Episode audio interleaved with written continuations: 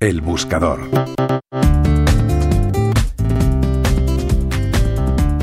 En el Génesis, el primer libro de la Biblia cristiana, aparecen dos árboles que tienen una fuerte carga simbólica.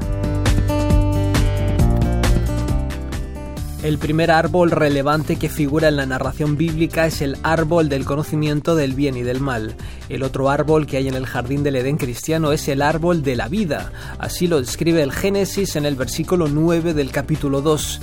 Y Dios hizo nacer de la tierra todo árbol delicioso a la vista y bueno para comer. También el árbol de la vida en medio del huerto y el árbol de la ciencia del bien y del mal.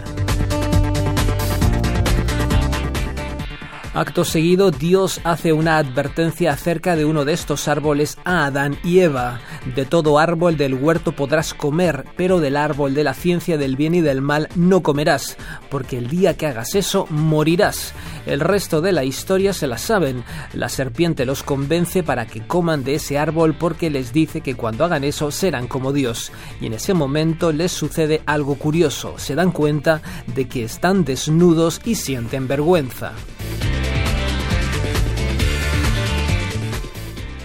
Además, esta simbología representada en el árbol de la ciencia del bien y del mal es muy interesante porque, si se dan cuenta, el hombre comienza a ser libre cuando comienza a pensar por sus propios medios. Esto que parece un castigo es en realidad una liberación. Esta curiosidad, esta sed de conocimiento los hace sufrir, sí, pero también los hace libres.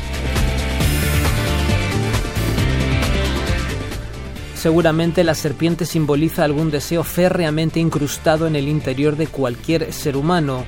Este deseo podría representar el hambre de conocimiento.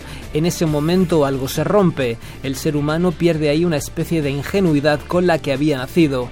Asimismo, fíjense en la dualidad del nombre con que es denominado ese árbol, del bien y del mal. Aquí se aprecia mejor esta caída del caballo que encarna el hecho de que Adán y Eva coman de ese fruto prohibido. Y el otro árbol es el árbol de la vida. Este árbol es mencionado con menos detalle. El Génesis apenas dice que Dios expulsó a Adán y Eva del paraíso y puso a unos ángeles de guardia para que ambos nunca más volviesen a entrar. Estos ángeles portaban una espada de fuego y su misión era proteger el árbol de la vida. Sobre este árbol hay representaciones similares en muchas religiones. Quizá simbolice la aceptación de la mortalidad humana y de todas sus limitaciones. No es fácil saberlo. Parece claro que todo en el Génesis es un profundo lenguaje simbólico. Juan Pablo Arenas, Radio 5 Todo Noticias.